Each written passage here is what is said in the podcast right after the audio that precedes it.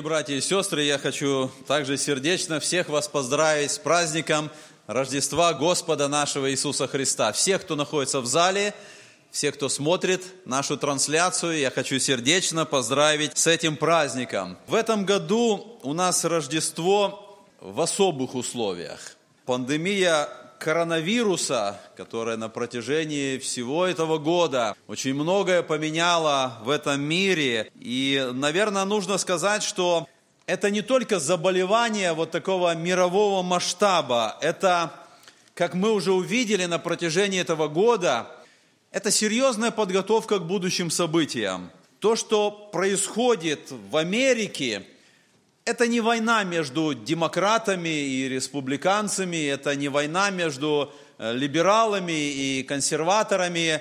На самом деле мы должны признать, что то, что происходит вот в этом году в нашей стране, это отражение той духовной битвы, которая идет на небесах. И для нас очень важно, потому что мы должны признать, что вот эта война, которая идет в духовных сферах, она по-особому относится к событию Рождества.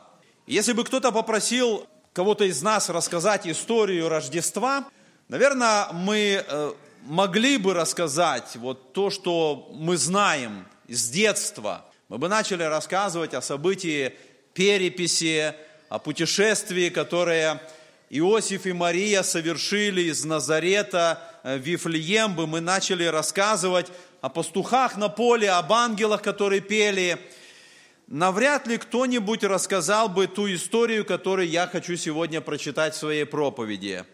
Но я хотел бы, чтобы мы посмотрели вот сегодня на историю Рождества немножко с другой перспективы. И я назвал это Рождество глазами неба. Рождество с перспективы неба.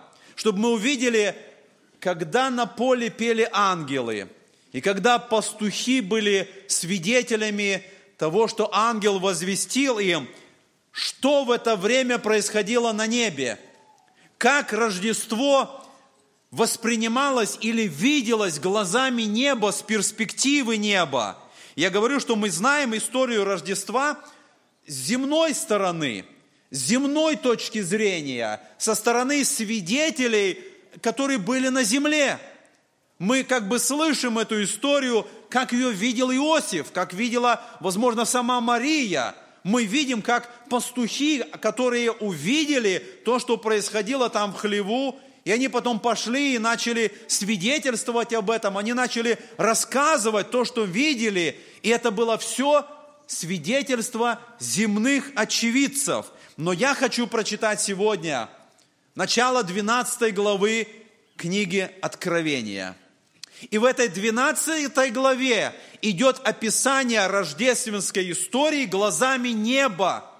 Это перспектива небесная того, что происходило в то время, когда произошло Рождество. И 12 глава описывает нам вселенскую или космическую битву, космическую войну, которая началась в тот момент, когда наш Господь пришел в этот мир. Это не были звездные войны, которые сегодня многие смотрят, но это была битва между силами добра и зла.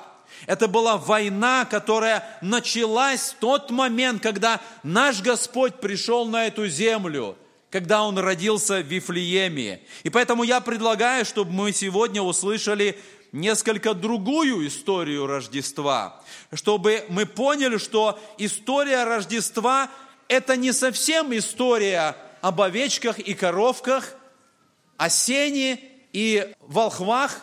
Это немножко другая история, которая намного более обширная, которая захватывает, охватывает вселенский масштаб. И поэтому именно об этом я хочу сегодня говорить. Но вначале давайте мы обратимся к нам известной истории. Я прочитаю вторая глава книги Евангелия Луки, я читаю седьмой стих. «И родила сына своего первенца, и спеленала его, и положила его в ясли, потому что не было им места в гостинице». Как я сказал, эта история для всех нас знакома. И мы понимаем, что именно так происходило событие Рождества. Но теперь давайте мы посмотрим глазами неба. И мы увидим, как Библия описывает то, что происходило в этот момент. И первое, что мы увидим, мы коснемся предыстории. Мы коснемся немножко событий, которые подводят нас к истории Рождества. И мы увидим войну, которая на протяжении многих веков продолжалась против воли Божией. Итак, я читаю 12 глава книги Откровения, я читаю э, первые два стиха. Откровение, 12 глава, 1 и 2 стих. «И явилось на небе великое знамение, жена, облаченная в солнце, под ногами ее луна и на голове ее венец из двенадцати звезд. Она имела в чреве и кричала от болей и мук рождения». Это повествование необычно для нас. Мы не привыкли, что вот так звучит рождественская история. Мы не привыкли ощущать вот то напряжение, которое сразу возникает, когда мы только читаем вот эти два стиха. И мы видим, что здесь идет описание всего периода Ветхого Завета. В этих двух стихах, которые я прочитал, заключен весь Ветхий Завет, все повествование, о котором мы читаем в Ветхом Завете. И мы сразу задаем вопрос – что это за жена, о которой говорится здесь. У нее какое-то странное описание, написано, что эта жена, она облачена или одета в солнце. Здесь сказано, что у нее луна под ногами, у нее корона из звезд на голове. Я не думаю, что кто-то из нас когда-то видел вот такую женщину. И, наверное, каждый из нас думает, что это за женщина. Может быть, это Мария – Потому что о ней сказано, что она имела в чреве, она должна была родить, и некоторые считают, что это Мария. Католическая церковь считает, что в 12 главе э, книги Откровения речь идет о Марии. Но на самом деле мы видим, что в этом тексте есть некоторая подсказка, чтобы мы поняли это знамение, чтобы мы поняли, о ком говорит Иоанн здесь в книге Откровения. Евреи помнили историю Иосифа. Они помнили о том, что Иосиф видел сон, который он рассказал своим братьям, и в этом сне он говорит, что солнце и луна и двенадцать звезд поклоняются Иосифу. И это указывает, солнце, луна и двенадцать звезд, они указывают на Иакова и на его сыновей. По сути, солнце, луна и двенадцать звезд – это народ израильский. Это весь народ Ветхого Завета. И поэтому, когда мы прочитали в этом тексте сказано «жена, облаченная в солнце», речь не идет в буквальном смысле о Марии, матери Иисуса. Это символ народа израильского, из которого пришел Мессия Иисус Христос. И мы видим, как я сказал, что в этих двух стихах заключена вся история Ветхого Завета – до рождения Мессии Христа.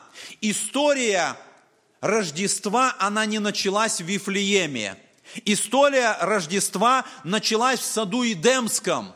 После грехопадения первого человека, когда Бог дал обетование, что однажды придет Искупитель, однажды придет тот, кто поразит дьявола в голову. Бог дал обетование – он дал обещание о приходе Мессии.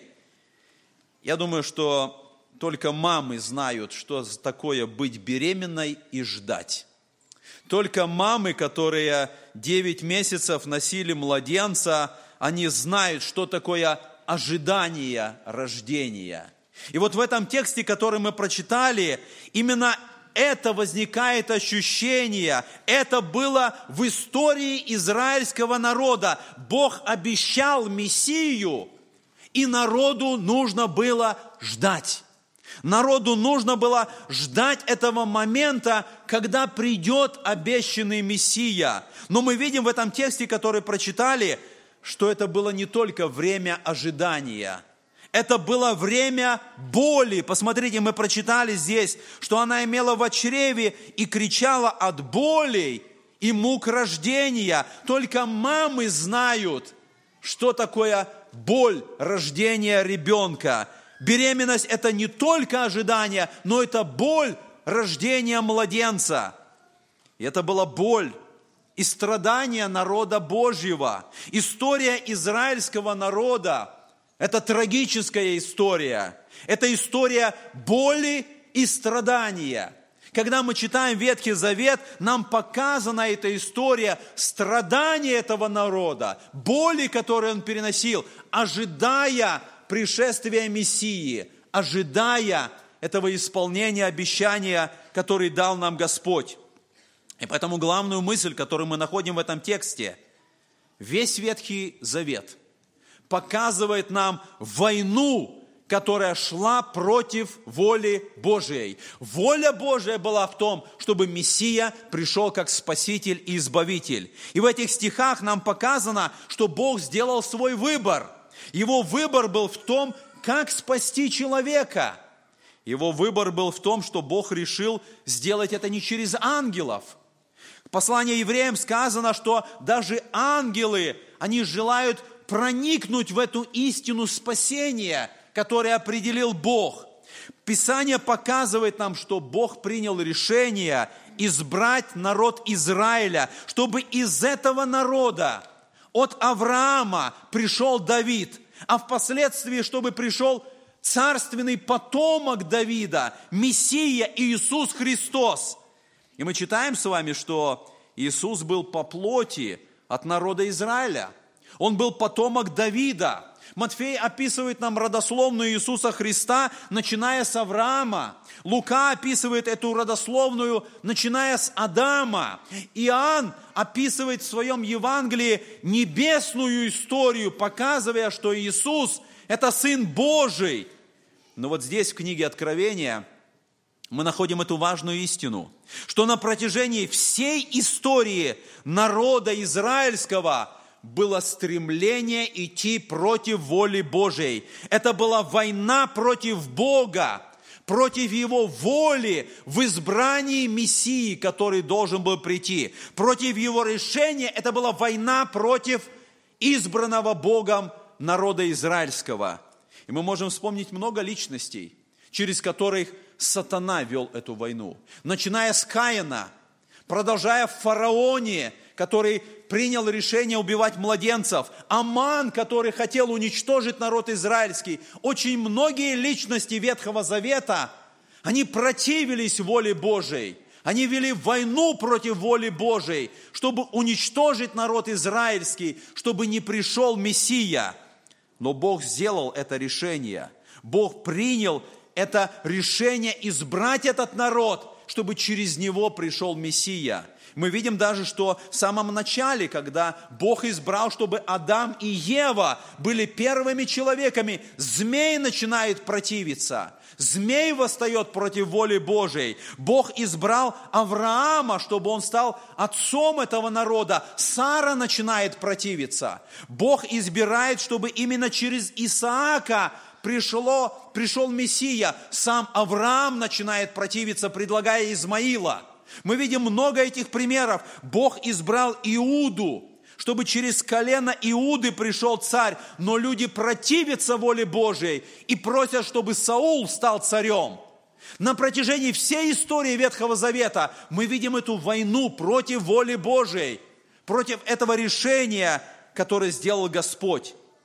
Бог избрал Марию – чтобы она в Вифлееме родила Спасителя. И мы видим, Ирод начинает противиться этой воле Божьей. Он издает указ, чтобы истреблены были все младенцы в Вифлееме. Война против воли Божией идет до сегодняшнего дня.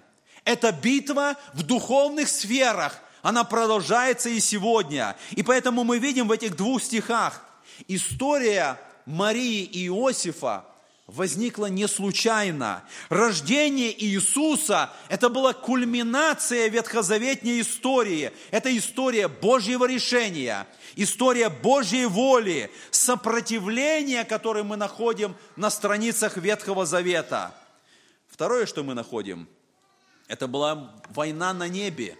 В момент рождения Иисуса Христа это была война против Божьей власти. Давайте мы прочитаем 12 главе 3 и 4 стихи. «И другое знамение явилось на небе. Вот большой красный дракон, семью головами и десятью рогами, и на головах его семь диадим. Хвост его улег с неба третью часть звезд и поверг их на землю. Дракон сей стал перед женой, которой надлежало родить, дабы когда она родить, пожрать ее младенца. Это уже, казалось бы, совсем не рождественская история. И то описание, которое мы видим, другое знамение, которое здесь э, мы прочитали, это неспокойно спящие стада на полях Вифлеема, это неспокойные пастухи, как я сказал, это не овечки и коровки, это дракон – это большой красный дракон, как мы прочитали, с семью головами, с десятью рогами, с большим хвостом. И этот дракон стоит в ожидании, чтобы пожрать младенца, который должен родиться. Я не знаю, кто-то из, из вас видел такую рождественскую картинку с драконом, который стоит перед беременной женщиной. Это другая перспектива Рождества. Это Рождество глазами неба это Рождество, когда мы видим, что происходит в духовных сферах, когда Божий Сын приходит на эту землю. И мы видим, что тогда, когда на земле, в Вифлееме, происходили эти спокойные события, о которых описывает Лука, когда ангел предстал и сообщил пастухам, которые пасли это мирно, мирные стады, там на небе ангелы знали, что происходит, потому что там на небе происходят драматические события. Это события вселенского значения. И когда на полях Вифлеема была тишина, в этот момент в духовных сферах на небе началась духовная война. И то, что Ирод хотел погубить рожденного младенца, это было историческое событие, которое было отражено отражением – более серьезного поиска и стремления погубить младенца той личностью, которая намного сильнее Ирода, которая показана нам в этом тексте как большой красный дракон, который впоследствии будет назван «это сатана». Это война которое начинается в момент рождения Господа нашего. Сатана желал погубить рожденного младенца и саму жену, то есть весь народ израильский. Это была его воля, это было его стремление. И мы видим с вами, когда читаем Евангелие, что на протяжении всей земной жизни Христа нам показано много моментов, когда его хотели погубить. И за всем этим – за каждым стремлением погубить Спасителя стоит этот красный дракон, сам сатана. Это его воля, это его война против Божьей власти и Божьего авторитета. И мы читаем, что еще в саду Едемском Бог сказал сатане, что семя жены поразит тебя, он будет поражать сатану в голову в то время, когда сатана будет жалить его в пету. И мы видим, что главная мишень вот в этой войне, которую ведет сатана, это Божья власть. С самого начала этот херувим осеняющий, он начал вести войну против Божьей власти. Он восстал против Бога Творца. И начиная с того древнего момента и до сегодняшнего дня сатана ведет эту битву против Божьей власти. Сатана желал убить рожденного младенца, чтобы изменить Божий план, чтобы не допустить осуществления Божьего плана спасения. Сатана восстал против Божьей власти. И мы видим, что стремление сатаны уничтожить народ израильский, оно описано как в Священном Писании, так и в светской истории. Мы находим много этих примеров. Мы можем вспомнить Гитлера – мы можем вспомнить Сталина. За всю историю сатана стремился уничтожить Израиль. Почему, когда мы смотрим на историю Израиля, на историю евреев, они постоянно находились в преследованиях, они постоянно находились в гонениях. Объяснение этому мы находим здесь, в 12 главе книги Откровения. Дракон стоял перед женой, чтобы пожрать младенца – дракон начал преследовать жену, которая родила этого младенца. Это было в Ветхом Завете, как мы сказали. что сатана постоянно стремился преследовать и уничтожить евреев. Потому что если народ израильский был бы уничтожен, Мессия бы не пришел. И с другой стороны, мы видим, что и после рождения Иисуса Христа это преследование и гонение народа израильского продолжается.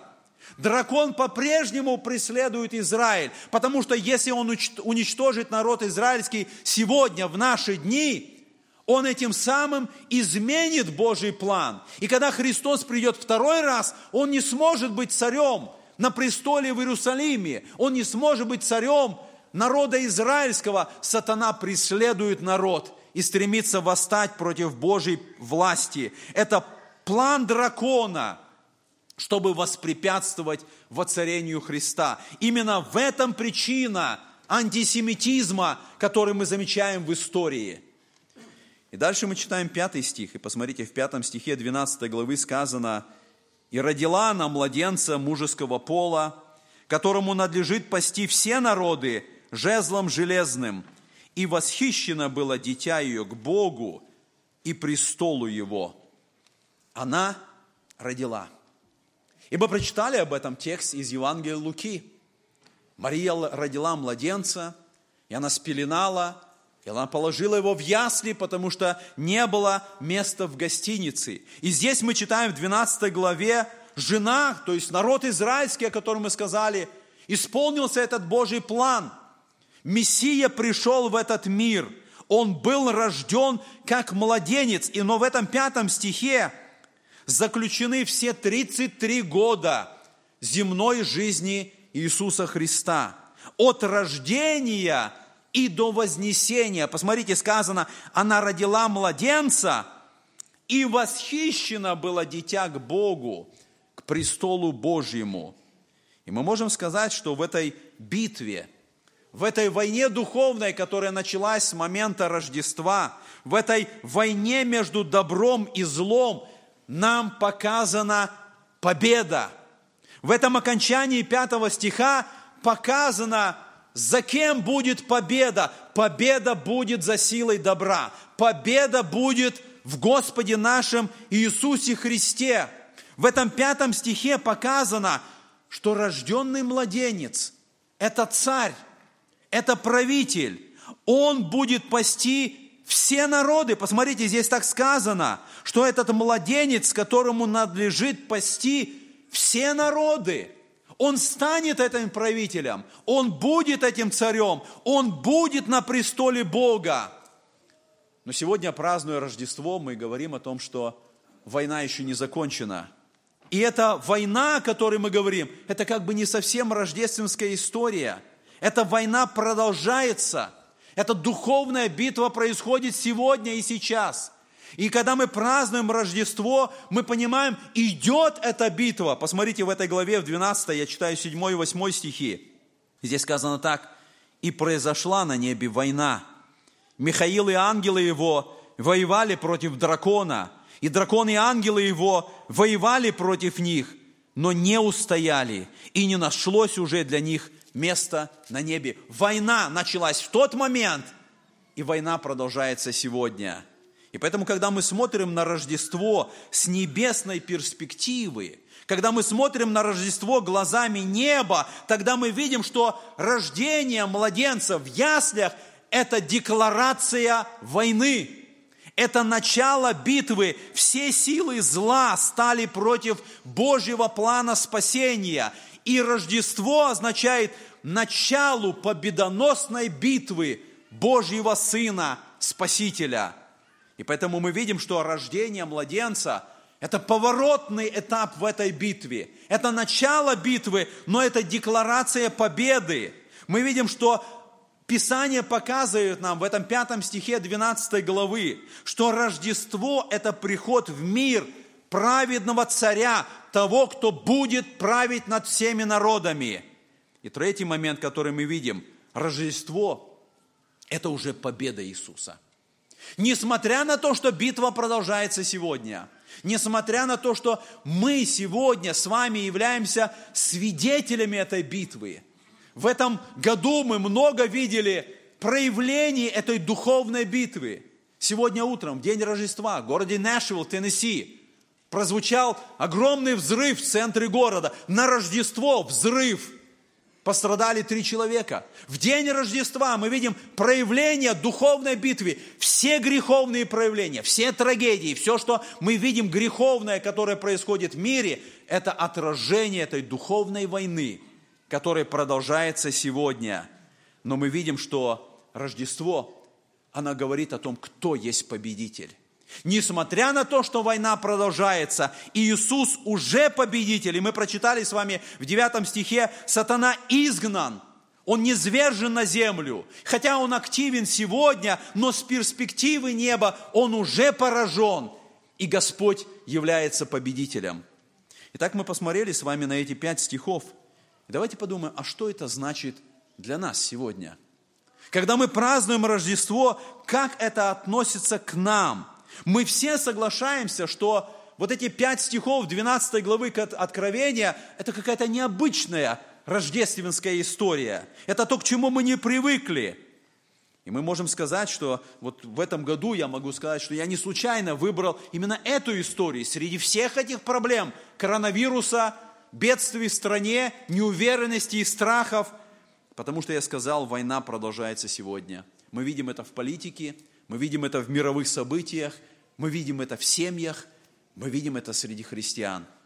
И с одной стороны, эта история помещает Рождество в контекст всей мировой истории. Если мы начинаем думать только о яслях, только о пастухах, только о мудрецах, тогда мы думаем только о части этой истории – это важная часть. Это рождественская история. Но Иоанн в книге Откровения помещает эту рождественскую историю в контекст всей мировой истории. И нам очень важно понять, что эти прочитанные стихи показывают, что Рождество – это часть большой истории, которая началась в саду Эдемском – и которая продолжается до сегодняшнего дня. Этой битвы, эта история, которую мы понимаем, она приводит нас ко кресту.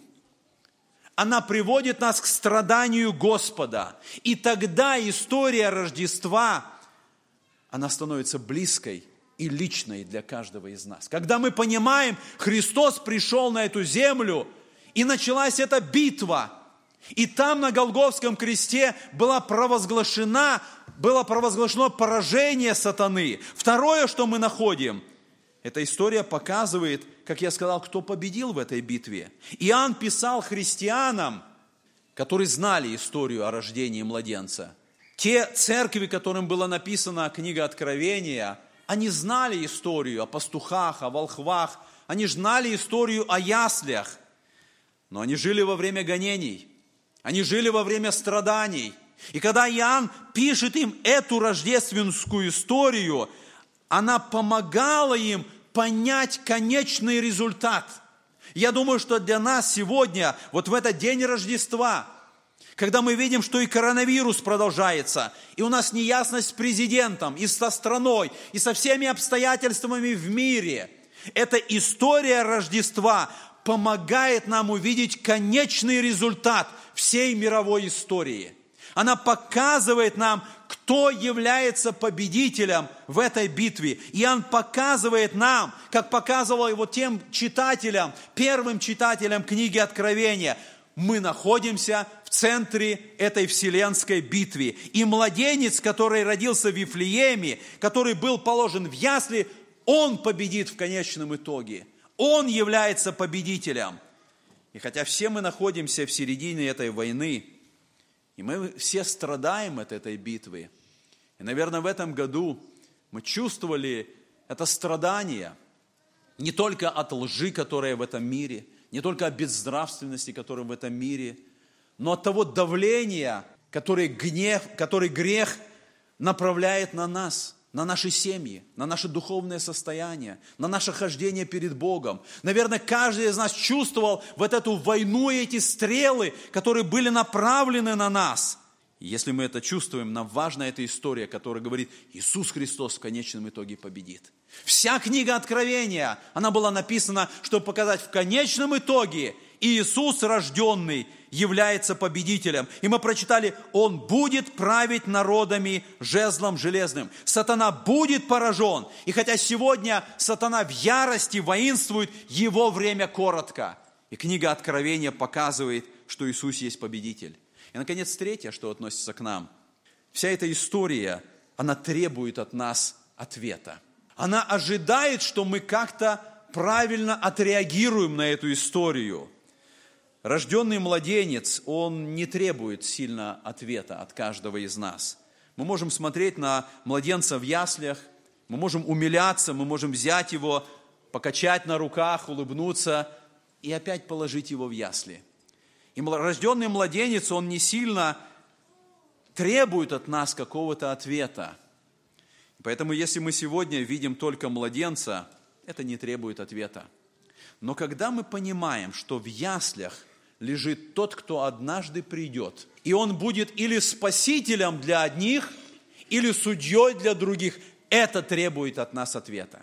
Это требует, как мы отреагируем на это, как изменится наша жизнь как мы будем относиться к тому, кто пришел в этот мир и лежит в яслях. Пока он лежит в яслях, у нас отношение к нему, как к малышу. Но когда мы понимаем, что он скоро вернется, как судья, нам нужно что-то делать. Он родился, чтобы умереть за нас. Он родился, чтобы стать нашим спасителем. Он родился, чтобы пролить кровь чтобы заплатить за наши грехи, чтобы дать нам праведность, которую Он показал за 33 года жизни на земле. И в этом весть Рождества. Бог примирил с собою мир через Иисуса Христа. Рождество глазами неба, Рождество с перспективы неба выглядит немножко по-другому. Не так, как нашими человеческими глазами. Оно означает, что война объявлена – Правитель пришел, и этот правитель будет победителем. И да поможет нам Господь в этот праздник Рождества, чтобы у нас был правильный ответ, чтобы мы поклонились Ему как царю, чтобы мы признали Его победителем. И во время духовной войны, которая будет продолжаться и завтра, и может быть в новом году, мы знали, что есть победитель, Он с нами, Он пришел в этот мир, и победа будет за Ним. И если мы с Ним, если мы Ему покоряемся, Ему служим, Он даст нам эту победу в этой битве. Да поможет нам Господь так праздновать Рождество, так отнестись к этому празднику. Давайте склонимся перед Ним и помолимся Господу нашему. Аминь.